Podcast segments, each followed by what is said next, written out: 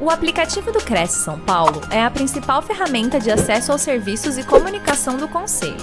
Faça agora o download na App Store e na Play Store. E siga nossas redes sociais no Facebook e Instagram.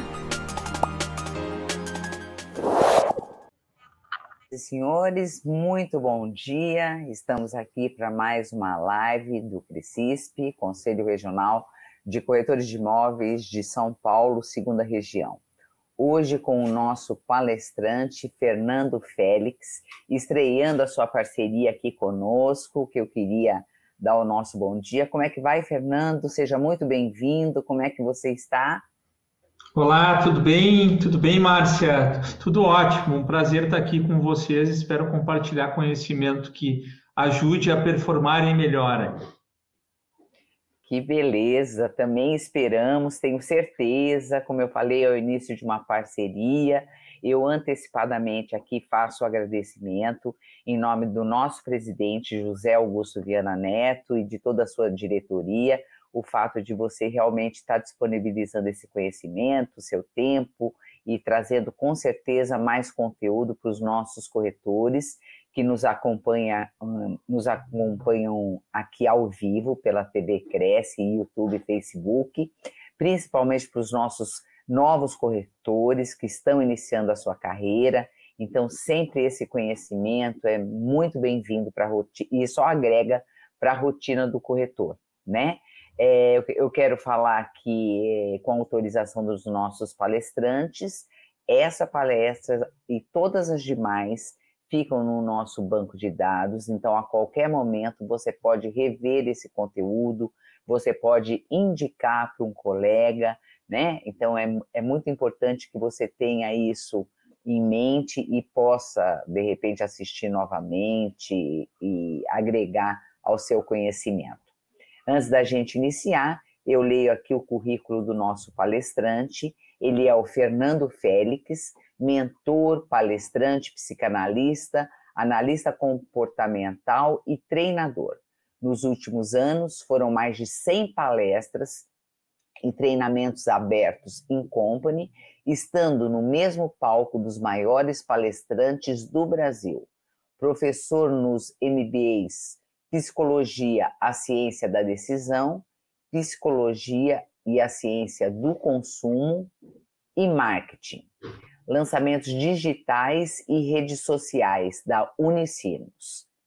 É, percorreu nove estados com o curso O Poder do Sim, Além da Persuasão, que une ferramentas como a programação neurolinguísticas, as mais novas descobertas da neurociências, com um toque de filosofia e psicanálise, ensinando rotinas e técnicas para aumentar o seu foco, desenvolver o autoconhecimento, desenvolver a persuasão interna, consolidar melhores hábitos e aumentar sua qualidade de vida. O tema que o nosso palestrante nos traz hoje é persuasão interna. Como treinar a mente para fazer o que é preciso. A palestra apresentará técnicas de persuasão e concentração, resiliência e antifragilidade. Serão abordados treinamentos para a prática de novos hábitos diários e ferramentas para aumentar a autoconfiança e o estabelecimento e conquista de metas. Eu acho que é essa, essa o nosso conteúdo na, da nossa palestra, né, Fernando? Eu te desejo uma excelente estreia aqui conosco. Seja muito bem-vindo. Ótima palestra.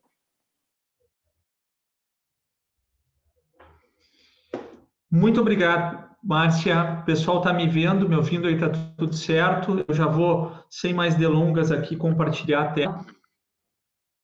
enfim, esse assunto que eu vou trazer aqui para vocês da persuasão interna, como convencer e persuadir a sua própria mente a fazer o que é preciso. Eu tenho uma palestra aqui que normalmente dura uma hora e meia e o meu desafio hoje é, é passar esse conteúdo para vocês da melhor forma possível em 50 minutos, tá? Esse é meu desafio aqui. Então vamos lá. Antes de iniciar, eu quero, quero falar um pouquinho de filosofia. De um cara chamado Marco Túlio Cícero, que era um advogado, um orador romano, e ele falava muito bem, ele era conhecido por falar muito bem, por ser um bom orador, e ele tinha um conceito interessante sobre falar em público. Ele dizia que uma boa retórica, uma pessoa que fala bem em público, não é aquela que impressiona porque tem trejeitos de quem fala bem, não, não é aquela pessoa que tu vai em um evento, em uma palestra, em um treinamento, tu sai impressionado, nossa, como essa pessoa fala bem. Segundo Marco Túlio Cícero, um bom orador é aquele que consegue te incomodar um pouquinho, é aquele que consegue te colocar uma pulga atrás da orelha, que tu saia do evento incomodado, pensando, por que eu não faço aquilo que eu deveria fazer? Então, hoje, eu quero ser um orador mais para o lado do Marco Túlio Cícero do que para o lado do, daquele que tu vai sair daqui falando muito bem de mim. Não, não é esse meu objetivo. Eu gostaria que tu saísse daqui com boas reflexões que vão te levar a ações. Quem sou eu? Né? Então, eu sou palestrante, treinador, também psicanalista, então divido meu tempo atendendo, dando palestra, dando treinamento com terapia em grupo, com terapia individual. É basicamente isso que eu divido o meu tempo hoje. Atendo algumas empresas, aqui tem algumas que, que já foram ou são clientes tá, em todo o Brasil.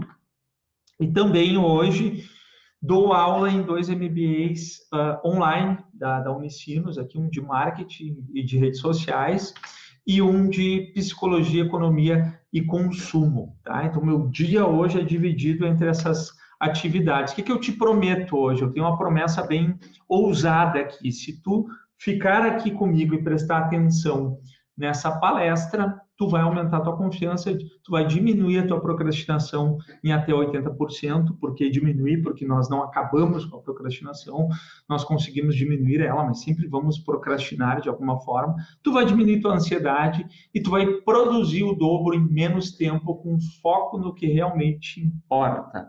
Bom, é uma promessa ousada para 50 minutos, mas enfim, se tu aplicar 30% do que eu vou trazer aqui que funciona, teus resultados vão mudar, com certeza. Então eu peço que tu tenha papel e caneta à mão, que tu anote, porque a nossa mente ela também nos engana e tudo que tu que tu ver aqui hoje, se tu não tiver em algum outro lugar para consultar depois, provavelmente a tua memória vai mandar isso embora. Então tenha papel e caneta à mão. Peço que tu largue o que tu estava fazendo aí e tenha foco total, fecha as outras abas, tira o celular de lado, que eu te prometo que vai valer, ok? No final, se, se tivermos tempo, eu vou abrir para algumas perguntas que provavelmente a Márcia vai intermediar, ok? Mas, por hora, eu não vou me, me basear no chat para não perder o, o prumo aqui e para poder passar todo o conteúdo no tempo que nós temos, ok? Então, vamos lá. O que é a persuasão interna? Vou contar uma história rapidinho para vocês. Eu fiz a minha carreira, foram 15 anos no mundo corporativo, trabalhando muito em varejo, com gestão de equipes comerciais. Então, desde 99 eu trabalho com vendas e sempre fui curioso sobre comportamento humano, porque as pessoas se comportam de determinada forma, porque as pessoas tomam determinadas decisões. Será que eu consigo influenciar a decisão de uma pessoa? E eu estudei isso por muito tempo. Tanto que quando eu resolvi sair do mundo corporativo em 2014 e montar minha empresa, o treinamento que eu dava presencial era um treinamento de persuasão e influência, muito voltado às vendas. Só que com o tempo eu ia a muitos eventos, gostava muito de assistir palestra, treinamento, sempre com um bloquinho, gosto muito de anotar. E por certas vezes o conteúdo que eu assistia era, era bem interessante, eu tinha bons insights, mas eu percebia que passava um tempo, passava uma semana, duas, parece que eu não conseguia ter consistência naquilo, eu não conseguia aplicar por um bom tempo. E eu passei a ficar encucado com isso. Pô, ensino as pessoas e eu não consigo ter constância, ter consistência, ter disciplina. E aí eu passei a fazer pesquisa com os meus alunos dos meus cursos, uma pesquisa um pouquinho diferente. Antes a pesquisa era feita sempre ao final do curso, e no final do curso o pessoal está enviesado, porque estão impactados com o curso, então o resultado da pesquisa costuma ser positivo. Eu passei a fazer pesquisa um mês depois, perguntando: está conseguindo aplicar? Quanto do conhecimento está conseguindo realmente aplicar com consistência? E para minha não tão surpresa, eu descobri que não era só comigo esse problema, que era, era algo geral. As pessoas, no geral, têm uma dificuldade em ter consistência, em ter constância, em ter disciplina, em seguir com algo por um determinado tempo até que vire hábito. E aí que me surgiu o insight de que não adianta eu ensinar técnicas de persuasão e influência para vender, para influenciar, se a pessoa não se influenciar antes, se ela não se convencer. E foi aí que surgiu a persuasão interna, que é a habilidade de convencer e persuadir a própria mente a fazer o que é preciso. Se tu não te convencer e não te persuadir a fazer aquelas coisas que devem ser feitas, porque existe uma diferença entre o que tu quer e o que deve. São coisas diferentes. E se tu não conseguir ter essa auto-persuasão, teus resultados não vêm. Por que convencer e persuadir, né? Primeiro vamos entender a palavra persuasão. Ela vem do, do latim persuasio, de persuadere, que é convencer completamente. Então, persuadir é convencer alguém completamente. Tem uma diferença entre convencer e persuadir. Convencer é através de argumentos lógicos, se a gente for para um lado mais filosófico, de lógica, de argumentação, é através de argumentos lógicos fazer com que tu compre a ideia, que tu acredite naquilo. Por exemplo, eu te convenço que se tu tomar água todos os dias de 35 a 50 ml por quilo, e se tu praticar atividade física cinco vezes por semana, tu tende a ter uma vida bem melhor. Tu tende a, a, a demorar mais para adoecer, a ter mais saúde. Eu te convenço, eu te provo, eu trago vários estudos e artigos científicos que te mostram que é, é verdade isso. Tu fica convencido. Mas isso garante que amanhã tu vai ir para academia? e que tu vai mudar a tua alimentação e vai começar a tomar água? Não, porque eu te convenci, mas eu não te persuadi. Para eu te persuadir, tu tem que entrar em ação, tu tem que fazer. Então não basta convencer, tu precisa se persuadir também. A persuasão interna ela trabalha para que tu consiga ter ferramentas para se convencer e se persuadir a fazer o que é preciso mesmo quando tu não está afim é esse meu desafio aqui hoje, te passar esse conhecimento. O Steven Pressfield é um escritor, é um filósofo, e ele, ele traz nesse livro Como Superar Seus Limites Internos, que na primeira edição chamava A Guerra da Arte, ele fala sobre a resistência. Ele traz o exemplo dele como escritor e aquilo que impede ele de escrever, mas a resistência que ele chama, ela está em todas as áreas é aquilo que te impede de fazer o que deve ser feito na hora. A resistência é o teu diálogo interno, a tua conversa contigo mesmo, que te persuade a fazer o que é mais confortável. O Steven Pressfield, ele, ele brinca, ele diz que a resistência é tão sacana que ela consegue tornar a louça da pia atraente.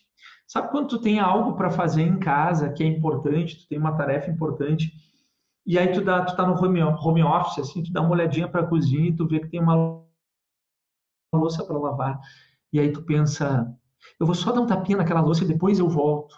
Então, a resistência é tão sacana que ela consegue tornar a louça da pia atraente para tu não fazer o que é preciso.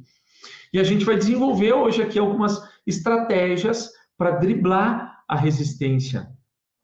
Os estoicos, os filósofos estoicos, Marco Aurélio, Sêneca, Epíteto, eles tinham uma premissa interessante, que existem coisas que estão no nosso controle, existem coisas que estão fora do nosso controle, que nós não conseguimos controlar. Por exemplo, tu não consegue controlar a taxa de juros, tu não consegue controlar quem vai vencer as próximas eleições, tu não consegue controlar muita coisa mas algumas coisas tu consegue. E segundo os estoicos, a tua energia deve estar naquilo que tu controla e não no que tu não controla. Porque do contrário, tu estaria refém do ambiente que não está na tua mão. E quanta gente hoje em dia está refém do ambiente que não está na sua mão.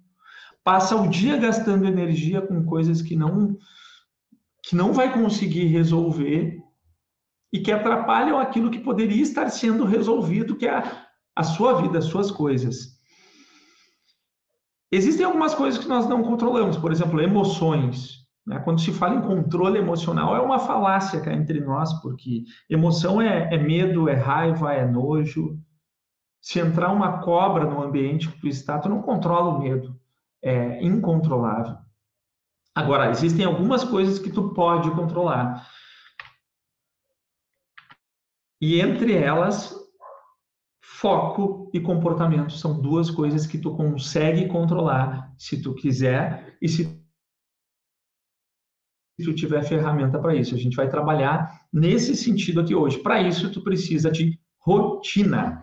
É uma palavra muitas vezes injustiçada, rotina, porque a gente tem várias crenças com relação à rotina. Inclusive se fala, né, o casamento caiu na rotina, como se rotina fosse uma coisa ruim. Só que rotina é bom. A palavra rotina vem do latim rupta, que é caminho rompido, aberto à força, de quebrar, de romper. Então não é algo fácil, mas é algo bom. O Jordan Peterson, psicólogo canadense, ele dá um exemplo muito legal no, no livro 12 Regras para a Vida sobre crianças. Talvez tu que esteja me assistindo, tu tenha filho pequeno. E ele diz que uma criança que faz muita birra, que faz muito beiço, que está sempre irritada, se essa criança não tem algum problema cognitivo, normalmente o que falta na vida dela é rotina. Porque pensa comigo, uma criança que tem horário para acordar, que tem horário para fazer as refeições, que tem horário para brincar, que sabe que à noite, antes de dormir, o pai ou a mãe vai ler uma historinha e que vai ter hora para dormir também. Essa criança tende a ser mais tranquila. Por quê? Porque a falta de rotina gera incerteza. Quando tu não tem uma rotina, tu não sabe o que vai acontecer, tu não programou. E a incerteza gera ansiedade. Então, ter rotina vai diminuir a tua incerteza e a tua ansiedade. Então, se tu não tem rotina, é o primeiro passo. Tem, tem que ter hora para dormir, hora para acordar, hora para fazer as tuas tarefas, saber o que precisa ser feito. Mas como fazer isso, Félix? É o que nós vamos ver aqui hoje também. Para isso, a gente tem que entrar no tema hábitos. Eu, eu não vou eu não vou me aprofundar aqui sobre tempo para inserir um hábito. Tem uma pesquisa científica da, da, da Philippa Lally, psicóloga inglesa, que fala numa média de 66 dias, mas isso tem uma variação enorme, entre 19 e 256. Então, um hábito, ele é formado por uma consistência em algo até que teu cérebro se acostume. A gente tem algo chamado neuroplasticidade, que é a capacidade que teu cérebro tem de acomodar novos comportamentos à medida em que tu insiste neles até que eles se tornam parte de ti. Então, inserir um hábito é colocar na tua cabeça que aquilo ali vai ser para sempre, não ficar pensando, ah, será que em 21 dias eu. Não, não tem 21 dias, tá? Isso, isso é um mito que surgiu de um livro lá do Maxwell Maltz, nos anos 50. Mas não existe essa de 21 dias tu instala um hábito. Na realidade, tu demora para instalar um hábito. E aí existem a, a, algumas abordagens sobre hábitos, eu vou trazer um pouquinho de filosofia aqui. O Aristóteles dizia que os bons hábitos, os hábitos adaptativos para a tua vida são as virtudes. E que os maus hábitos, os desadaptativos, são vícios. E aí um, um exercício interessante é tu listar tudo que tu faz no teu dia, tudo que tu faz no teu dia, e coloca um, um sinalzinho de mais em tudo que for virtude em tudo que for adaptativo e coloca um sinalzinho de menos em tudo que for vício, que for hábito ruim, para que tu tenha uma boa noção do que tu está fazendo com o teu tempo, de quantos hábitos bons tu tem e quantos ruins. Um hábito, segundo o Pedro Calabrese, ele tem uma definição que eu gosto, ele diz que é um processo de modificação do teu cérebro para que tu faça algo de forma automática, e realmente o teu cérebro ele, ele se molda. Nós temos o hipocampo no cérebro que ele, ele realmente ele muda de tamanho até dependendo da, do comportamento novo que tu insere. Então o teu cérebro se molda, ele se modifica quando tu acostuma ele. As coisas boas e as outras, a gente também se acostuma às coisas que não são boas. E, e, e o cérebro se molda a isso. Então, a reflexão é: tu tá moldando o teu cérebro para quê? Quais são os objetivos que tu tem? E, e esses hábitos que tu tem hoje, é, esses comportamentos, eles são mais adaptativos, saudáveis, ou desadaptativos, não saudáveis? Entre 40% e 70% de tudo que tu faz é hábito. Por que é, esse número? Assim, porque existem diversas pesquisas, mas é fato que pelo menos metade do que tu faz no teu dia é hábito. Desde o jeito de escovar os dentes, o modo que tu pega o sabonete para tomar banho, é tudo hábito. Então, se metade do que tu faz é hábito, talvez tu rever alguns vai te trazer os resultados que tu gostaria de ter e não está conseguindo. Tá? O Neil Eyal, nesse livro Indistraível que eu recomendo, ele fala que distração é tudo aquilo que te afasta dos teus objetivos, do que tu quer para tua vida. Pensa aí no que tu quer para tua vida. Tudo aquilo que te afasta é distração, segundo Neil Eyal. Tudo aquilo que te aproxima, que te leva em direção, é tração. Então, vamos linkar aqui a distração com os vícios lá do Aristóteles. Quando eu falo de vício, pode ser vício comportamental, tá, pessoal? Não necessariamente eu estou falando de substâncias. E vamos li linkar a atração às virtudes. O que, que tu quer ter mais? Tu quer ter mais distração, vícios, ou tração, virtudes?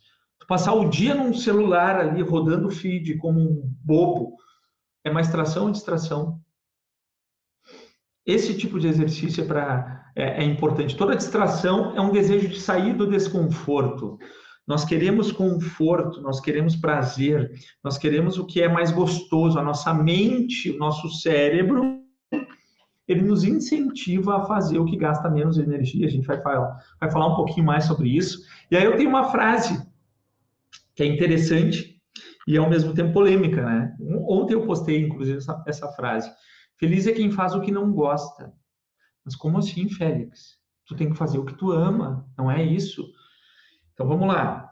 Uma coisa é tu descobrir qual é a tua praia, como diz o Clóvis de Barros, né? Tu descobre qual é a tua praia e tudo fica mais fácil. Beleza, isso é uma coisa.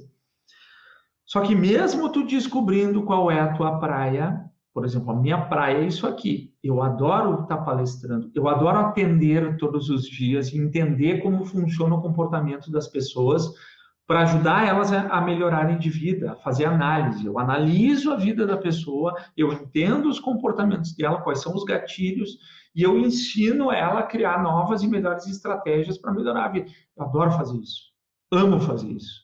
Só que para fazer isso, eu preciso fazer um monte de coisa que eu não gosto. Um monte de coisa que eu não gosto. Eu preciso estudar coisas mais densas, eu preciso trabalhar minhas redes sociais e às vezes eu não estou afim eu preciso gravar vídeo, às vezes eu não estou afim. Eu preciso fazer um monte de coisa que eu não gosto. O Kant dizia que a liberdade ela está dentro da moral. Ou seja, para tu ser livre, tu tem que seguir algumas regras. Então, o, o, a, a pessoa feliz para o Kant, a pessoa livre para o Kant, ela faz o que ela não gosta. Por quê? Porque quem faz só o que gosta é escravo do desejo, é escravo da vontade. Será que tu não anda escravo dos teus desejos, das tuas vontades? Porque quem faz só o que gosta é criança. Adulto faz o que precisa ser feito mesmo que não goste. Essa é uma é uma pílulazinha meio amarga, difícil. O Col Newport, já no trabalho focado, que é um grande livro que eu recomendo, ele diz que a capacidade de realizar trabalhos profundos, de se concentrar profundamente, está cada vez mais rara e mais valiosa. As pessoas não querem mais se concentrar com profundidade, não querem estudar um artigo difícil. Elas querem encontrar um videozinho no TikTok muito rápido que resolva. Elas querem ir para o chat GPT agora e resolver aquilo ali rápido. Então, as pessoas não estão pensando, não estão desenvolvendo raciocínio crítico como, né, desenvolviam antes. Mas agora, quem consegue ter foco, ter concentração, atenção concentrada, está na frente e vale mais. Tu quer valer mais ou tu quer valer menos? Essa é a pergunta que eu te faço. A atenção contínua, atenção seletiva, pegar um livro para ler e tu focar no livro, pegar uma leitura difícil, assim, ó, como eu estou lendo Kant agora, é um negócio difícil pra caramba. É chato, é tedioso, e a gente não quer o tédio, por quê? Porque a nossa mente nos incentiva a ir para o prazer a se distrair, a dar só uma olhadinha no celular. Ah, eu vou só fazer um cafezinho ali e já volto. Então a atenção contínua é chata. Só que se tu se acostuma com ela e faz ela se tornar parte de ti, tu tá na frente. Já a atenção alternada, eu ficar pegando o celular para dar uma olhadinha, eu dar uma olhadinha ali, eu sair para fazer um café, essa gera dopamina, te coloca em movimento, essa é prazerosa. E a gente quer prazer. Então, como mudar isso? Uma psicóloga soviética chamada Bluma Zeigarnik, que lá nos anos 50 ela estava num café prestando atenção no funcionamento do café, como é que funcionavam as pessoas ali. E ela percebia que o garçom ele ia nas mesas, fazia os pedidos, não anotava e acertava todos. A Bluma Zeigarnik na época pensou: nossa, esse garçom tem uma boa memória. Só que quando foram pagar a conta, ela, ela prestou atenção em outra coisa. O dono do, do café chegou para o garçom e perguntou: aquele rapaz que saiu agora há pouco, lembra o que ele consumiu? E o garçom não lembrava. Bom, a Bluma Zeigali, que chegou em casa, escreveu um artigo baseado em tudo isso que ela experienciou. Nesse artigo, ela falava sobre a tendência que nós temos de lembrar do que está inacabado. Guarda isso. A isso deram o nome de efeito Zeigarnik. Se tu pesquisar, depois tu vai encontrar. Tem um vídeo até no meu canal no YouTube lá onde eu explico o efeito Zeigarnik.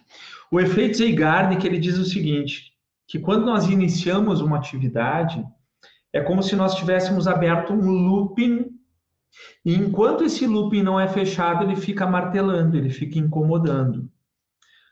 Vamos a um exemplo prático. Um armário bagunçado. Tu deve ter um aí, né? Só que aí tu resolve arrumar o armário. Tu olha para o armário, o armário olha para ti. Em algum momento tu resolve, não, vou arrumar esse armário. Na maioria das vezes, e me diz se eu estou errado, tu não para enquanto não terminar de arrumar, não é? Mesmo que amanhã vire uma bagunça. Por quê? Porque tu abriu um looping. Quando esse looping está aberto, ele vai ficar incomodando, martelando na tua mente, enquanto tu não fecha. Tá, Félix, o que isso tem a ver com a minha produtividade, com a minha vida, com a minha ansiedade? Tudo. Primeiro, tudo que tu inicia e não termina é um looping aberto. Quantos loopings tu tem abertos aí na tua mente? Então tu vai dormir cheio de loopings abertos e tu fica com esse diálogo interno aí, com esse barulho mental. Qual é o mundo ideal que tu consiga iniciar as coisas e terminar para fechar o looping? Mas nem sempre dá. Então o que que tu faz? Divide em pedacinhos. Se tu tem um projeto grande, e tu não consegue fechar o looping de uma hora para outra, porque ele leva tempo, divide em pequenos pedaços, que tu possa iniciar e fechar o looping. Isso já vai ajudar a diminuir o teu barulho mental. E a gente já vai linkar os loopings abertos aqui com a tua procrastinação. Fica aí comigo, beleza? Tô vendo que o pessoal tá, tá participando aqui, vamos nessa.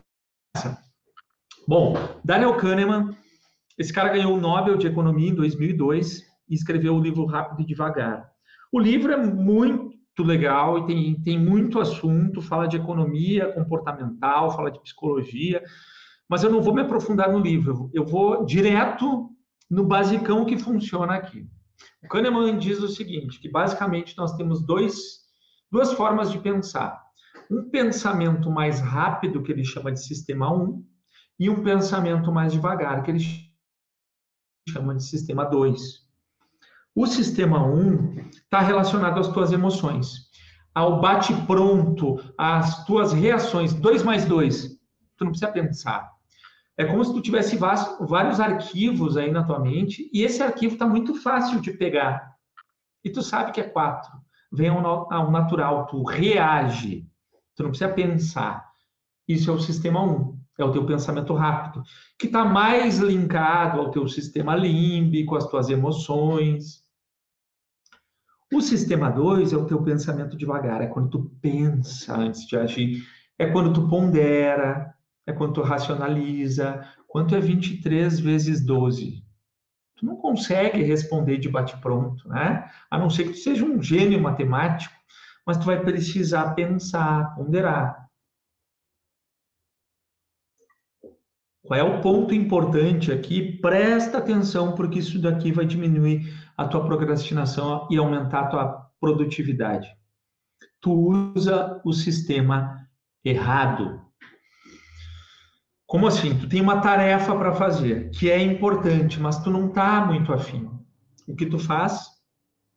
Tu usa o sistema errado, porque tu senta em frente, em frente ao computador para fazer a tarefa ou para ligar para o teu cliente. Tu aí que é corretor de imóveis, tu tem que fazer a tua prospecção, tu tem que ligar para cliente, tu tem que pegar o telefone e ligar. Só que aí tu pensa antes de pegar o telefone. Quando tu pensa, a tua mente, o teu cérebro, que quer poupar energia, imagina que ele é responsável por um monte de coisa, então ele quer poupar energia. Então ele vai te incentivar a fazer o que é mais gostoso, o que é mais prazeroso. Ele vai dizer assim: ah, quem sabe tu faz um café antes. Aí tu vai passar um café café. Quando tu tá passando café, tu olha na cozinha, tu vê alguma coisa que tem para arrumar ali, aí tu vai arrumar aquele negócio. Aí tu vê outra coisa, outra coisa. Quando vê, passou amanhã e tu não fez, e precisava ter de ser feito. É ou não é assim? Porque tu usou o sistema errado. Então, qual é a sacada aqui, pessoal? Tem uma tarefa importante para fazer, não pensa. Sistema 1. Usa o efeito Zeigarnik. Abre o looping, simplesmente começa. Tem um e-mail para enviar, começa a digitar, não pensa. Tu tem ligação para fazer, não pensa no que tu vai falar, simplesmente liga. Liga. Inicia a atividade. Tu quer ir na academia e tu tá com preguiça, não senta no sofá. Se tu sentar, o teu cérebro vai te mandar. Fica aí só hoje, amanhã tu vai. Não, chega em casa que nem um zumbi vai colocando a roupa da academia, não pensa e vai até a academia, entra na academia. Ponto.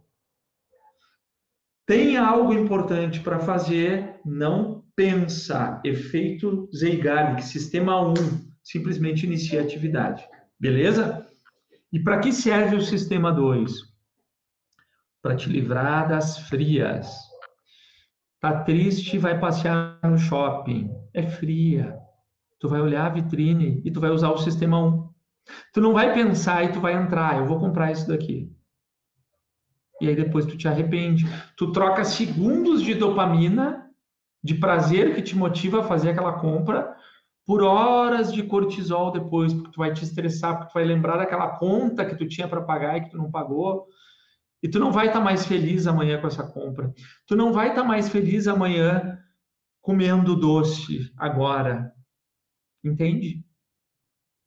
Então, o sistema 2 é tu treinar a tua mente para se questionar antes de decisões emocionais. Tem certeza? A pergunta que tu vai colocar na tua mente é: se eu comprar isso agora, se eu comer isso agora, se eu beber esse drink, esse vinho agora, amanhã vou estar mais feliz? Isso é um treino, gente, é um treino. Então tu vai treinar a tua mente para simplesmente não pensar quando tem algo importante para fazer e simplesmente exercer atividade e para pensar antes de agir quando for emocional. Discussão com o cônjuge. Pensa antes de responder de bate-pronto, porque isso pode gerar uma briga que vai, vocês vão dormir de bunda um para o outro, vai ser terrível, por quê? Porque tu simplesmente respondeu no ímpeto, na emoção. Então pensa, se eu responder isso agora, como é que vai estar depois? O que, que isso vai gerar? Então, tu aprender a usar os sistemas a teu favor vai te ajudar muito, ok? Claro que dá para aprofundar muito esse treino, a gente faz isso em processo individual e tal, mas aqui eu estou te trazendo o básico para em 50 minutos já te dar resultado. Sistema 1, pensamento rápido, sistema 2, pensamento devagar, tá? E aí, como é que tu vai organizar a tua rotina, organizar o teu dia? Nos anos 2000, quem aí é dos anos 2000, estava no mundo corporativo, sabe do que eu estou falando. Tinha um boom de cursos de gestão do tempo. Tinha tudo que era curso de gestão do tempo, tu imaginar. Né? É curso isso, Franklin Covey, é, do Dale Carnegie, eu fiz parte, inclusive, do Dale Carnegie por, por uma época. Então tinha muito curso de tinha aqui o Power Self, não existia ainda Trello, essas coisas todas, mas inventavam planners para tu organizar, matrizes, urgente, não urgente, importante, não importante.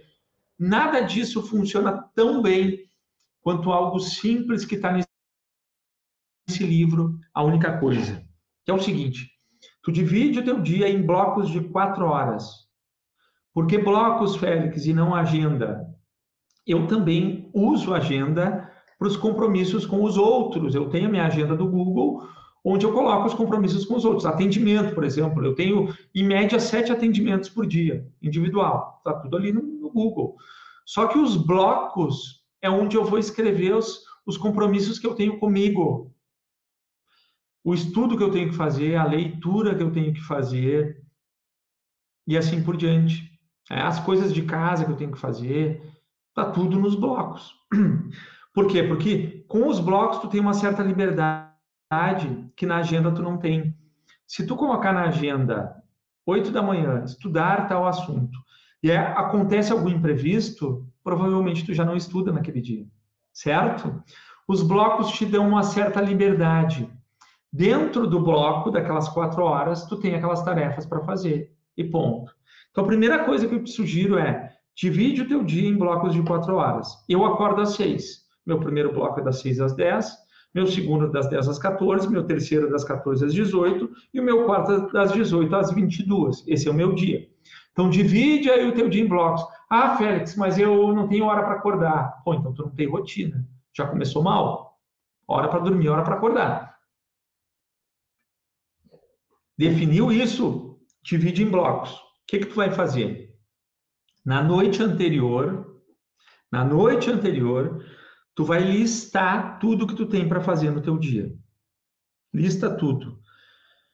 E aí tu vai dividir essas tarefas por blocos. Isso aqui é bloco 1, isso aqui é bloco 2, isso aqui é bloco 3. Beleza? Por que listar na noite anterior? Por alguns motivos. Um deles é, se tu não listar na noite anterior, isso são loopings abertos que vão ficar martelando na tua mente. Tu vai dormir pensando no que tu tem para fazer amanhã e aí tu não dorme tão bem. Então, jogando para o papel, tu tira da cabeça e coloca no papel. Então, tu esvazia o teu HD, digamos assim. Listou, aqui vem a grande sacada. Imagina que tu tem um tanque de energia e que quando tu acorda, esse tanque está cheio. À medida que o dia vai passando, a tua energia vai diminuindo. Então, se tu acorda de manhã, olha para as coisas que tu tem para fazer tem as mais desafiadoras e as mais tranquilas. E tu pensa assim, ah, essa daqui eu vou deixar para fazer depois, porque essa daqui é chata. Tu acredita que com menos energia tu vai fazer aquilo que no início do dia com muita energia tu não fez? Não, tu não faz. É aí que tu enrola, é aí que tu procrastina, é aí que tu deixa para amanhã. Então a sacada é, tu vai colocar no primeiro bloco tudo aquilo que tu costuma enrolar, tudo aquilo que tu costuma procrastinar para tu chegar na hora do teu almoço já com as tuas broncas resolvidas. Isso aqui melhora a tua vida. E vai listando tudo por bloco. Começou o teu dia, sentou para fazer o que precisa ser feito, olha para as tarefas. Tarefa número um, sistema 1, um, efeito Zeigarnik, pá, até dar check. Vai para o 2, até dar check. Tu vai dando check o dia inteiro. E aí tu vai dividir o teu dia também em balde pessoal e balde profissional. Como assim, Félix?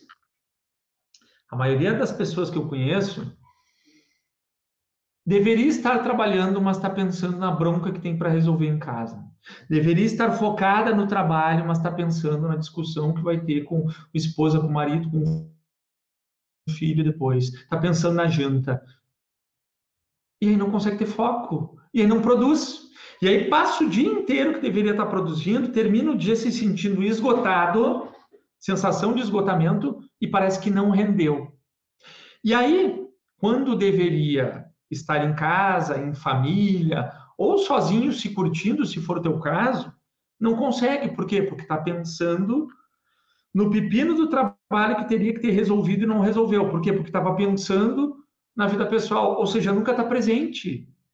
Então, isso, os baldes são um treino para enquanto tu estiver no teu balde profissional, tu focar o máximo possível em ir resolvendo as tuas questões profissionais uma por uma, profissional, profissional, profissional, profissional, profissional. Ter a mente focada no profissional. Por quê? Quando tu entrar no teu balde pessoal, tu vai ter rendido muito, muito. E aí tu vai poder largar o celular. Ficar com as pessoas, curtir a tua janta, curtir o teu Netflix, curtir o teu vinho, sei lá, curtir o que for importante para ti. Viver um pouco tu produz muito mais e tu vive todos os dias separando os baldes. Faz sentido, pessoal? Então, blocos e baldes mudam a tua vida. O Kant falava nesse moral que tá, né, nessa moral que está dentro do imperativo categórico, que é como se tu tivesse uma moral interna, algo dentro de ti que te diz o que é certo e tu sabe o que é certo. Então a reflexão que eu te trago é o que tu deveria estar fazendo, tu sabe que deveria estar fazendo e não está. Escreve essas coisas, escolhe uma e começa a fazer. O que tu sabe que não deveria estar fazendo na tua vida e tu está fazendo. Escreve essas coisas. Escolhe uma e para de fazer. Assim tu entra em um processo de aumentando as tuas virtudes e diminuindo os teus vícios. Tu vai arrumando a tua vida que é o que o Jordan Peterson diz em um capítulo do livro 12 Regras, que eu quero trazer aqui para ti. Nesse nosso finalzinho aqui, depois eu vou abrir para perguntas, tá? Eu quero que tu preste atenção, que tu largue tudo agora e preste atenção. Arrume sua vida. Você arrumou sua vida? Se a resposta for não, tente isso. Comece a parar de fazer o que você sabe que é errado. Comece hoje. Não perca tempo questionando como sabe que é errado.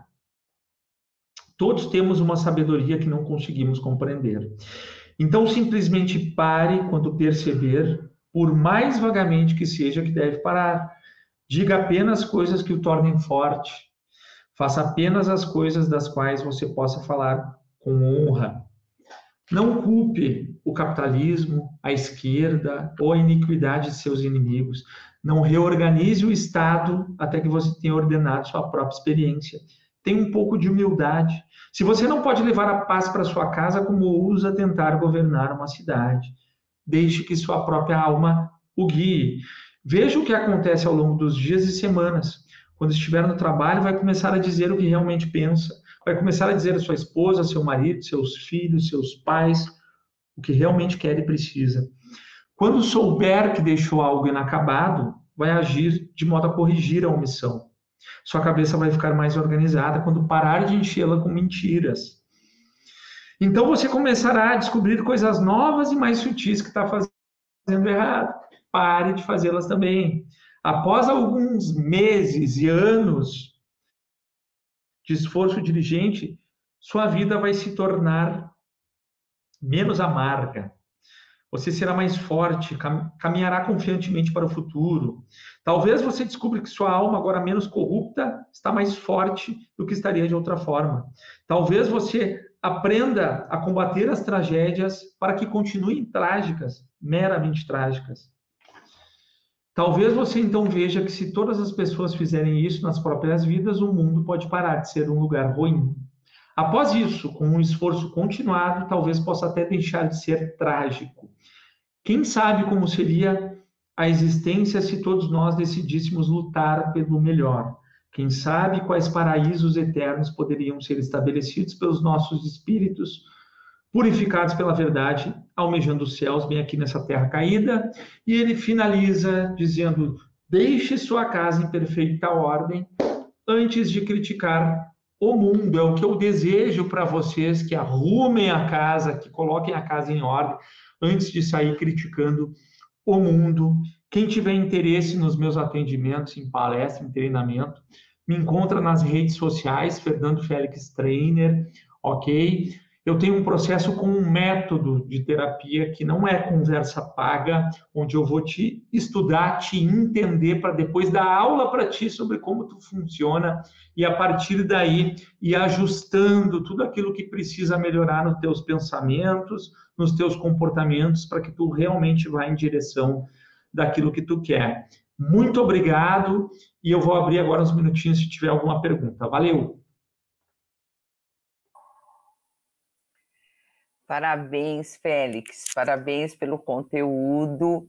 Bom, eu estou aqui de certa maneira, eu estou orgulhosa de mim. Estou orgulhosa de mim pelo teu conteúdo, tá? Porque assim é impressionante, é assim o que você trouxe é impressionante como nós nos sabotamos, né? Como é que a gente se sabota o tempo inteiro? Então assim, quando você começou a explicar ali no comecinho que a louça fica atrativa para você não fazer uma determinada coisa, é bem isso mesmo, é bem isso. E esse efeito Zeigarnik que você falou, nossa, eu fiquei encantada. E eu sou assim, eu sou eu sou eu sou muito organizada nas minhas coisas. E eu me vejo fazendo exatamente isso sem sem ter assim esse conteúdo que você trouxe eu geralmente, quando eu tenho muita coisa que fazer, eu à noite eu já me organizo, tá? Eu escrevo, porque eu sei que eu, eu tenho três coisas para fazer. Se eu não esquecer, eu fico à noite assim, tal coisa, tal coisa, tal coisa, tal coisa, tal coisa, tal coisa. Podem ser as coisas mais elementares. Então eu escrevo que eu falo, bom, não vou esquecer, tirei da minha cabeça. E, e sou muito assim de fazer a pior coisa primeiro sem imaginar nisso que você trouxe, que agora eu paro e penso, realmente. Você tem energia, você tem disposição para fazer aquela coisa chata. Você não vai fazer no final do dia, onde você está estressada, você está cansada, você não vai querer fazer. Então, assim, me vi muito nos seus discursos, né? E fiquei, assim, impressionada. Eu sei que a gente se sabota, mas o jeito que você trou trouxe todo esse conhecimento, eu vi que a gente se sabota demais da conta. E se a gente realmente não, não se organizar, não tentar arrumar a nossa casa, vai ser um atropelo atrás do outro, um atropelo diário, sabe? São hábitos que você não, não reorganiza, você não, não arruma. É isso, não é?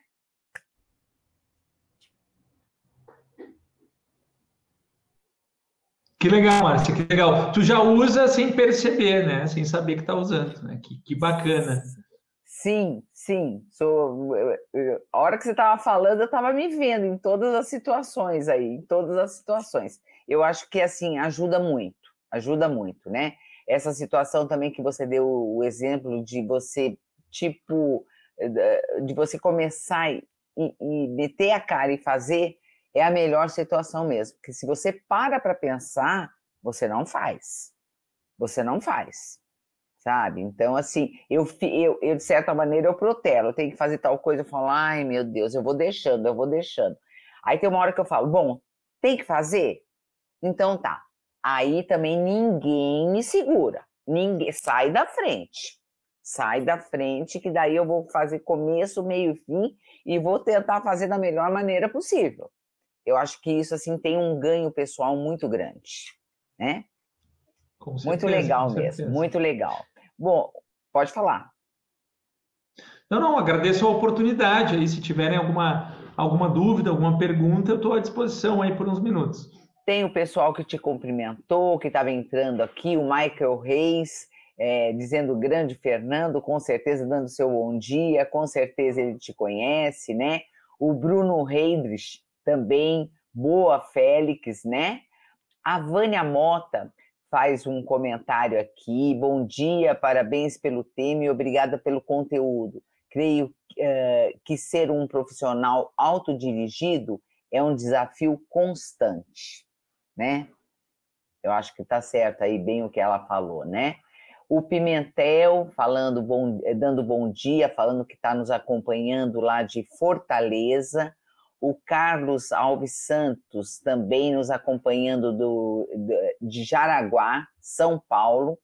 A Vânia Mota também fala assim: Eu moro em Belo Horizonte, me interessei pelo tema porque estou há dois anos trabalhando para desenvolver bons hábitos e tem sido desafiador. E a gente sabe que é isso mesmo, né?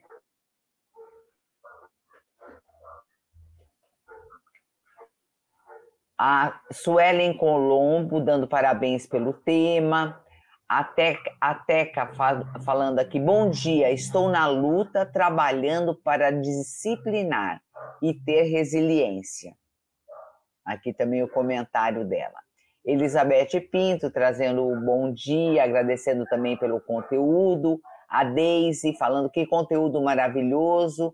Parabéns, Félix. Simone Martins parabenizando. E a Vânia Mota coloca aqui: Fernando, penso que há um certo tabu para falar ou assumirmos a autossabotagem. Isso é verdade ou é só uma impressão minha? Boa pergunta, Vânia. É, o, o, que ocorre é que nós criamos um, um eu ideal.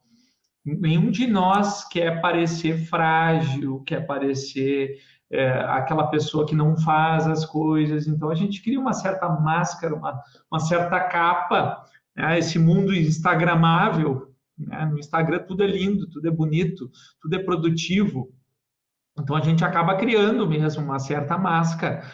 Mas eu acredito que cada vez mais isso está mudando, Vânia, porque as pessoas têm, têm, buscado muito conhecimento sobre como a mente funciona, sobre neurociência, sobre comportamento, mudança de hábitos. Então, acredito que estamos num, num caminho aqueles que buscam esse tipo de conhecimento caminho, mas, mas realmente temos uma dificuldade de assumir os nossos erros. Isso é fato, Vânia.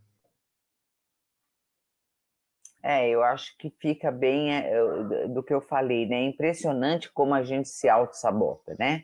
Então, se realmente a gente não, não tiver atento para isso, é, é complicado mesmo. É uma sabotagem atrás do outro, é uma desculpa atrás da outra, e a gente vai protelando e as coisas realmente não, não acontecem, né? O último comentário aqui do Antônio Leon, que entrou agora também, nos acompanhando lá de Porto Alegre. Foram essas aqui as pessoas que nos acompanharam, que pelo menos manifestaram a sua participação aqui. Fernando, eu gostaria imensamente de agradecer mais uma vez em nome do nosso presidente, José Augusto Vieira Neto, e toda a sua diretoria. Muitíssimo obrigado por ter disponibilizado aí o teu tempo e, e compartilhado aí o teu conhecimento, que essa parceria possa é, dar mais frutos e que você esteja aqui conosco em outras oportunidades, trazendo outros temas que com certeza é, colaboram com a rotina do corretor. Antes da gente encerrar, eu passo para as suas considerações gerais. Fique à vontade. Bom, agradeço demais a oportunidade. Claro que Aqui eu fiz em 45 minutos uma palestra que normalmente dura uma hora e meia, duas horas, então eu dei uma aceleradinha para poder entregar o máximo aqui no tempo que nós tínhamos, né? Quem quiser acompanhar, tá aí na tela os, os contatos. No Instagram tem conteúdo todos os dias, tem caixinha de perguntas lá na, na, nos stories, enfim. No YouTube tem muito conteúdo, né? tem vídeos mais densos, mais longos, assim, inclusive tem ah, dar uma conferida lá. Quem quiser trocar uma ideia direto comigo, saber sobre os atendimentos individuais ou, ou atendimento em grupo também que eu faço, tem o, o WhatsApp, pode me chamar no WhatsApp. Quem quiser para sua empresa ou para treinar os seus corretores aí também, fica à vontade para chamar. Nós temos também um curso só de persuasão e influência. Tá? Fora a persuasão interna, que é o assunto que eu trouxe aqui hoje. Agradeço demais a oportunidade e que tenhamos outras. Com certeza absoluta, com certeza absoluta. A Rejane Patuzzi também deixa aqui uma coisa, é, o agradecimento, obrigada por tanto conteúdo e entrega em pouco tempo. Eu achei fantástico o que ela falou, porque a gente viu assim o quanto que você acelerou, mas com certeza com um ótimo conteúdo para todos nós. Fica aqui, Fernando, nosso agradecimento e com certeza que a gente possa nos encontrar outras vezes. Agradeço a presença, a participação dos nossos internautas. Fica aí o convite para todos que nos acompanham. Mais uma vez, o nosso agradecimento, Fernando Félix. Agradecimento a todos que nos acompanharam. Bom dia e ótima semana a todos. Até a próxima. Muito obrigada.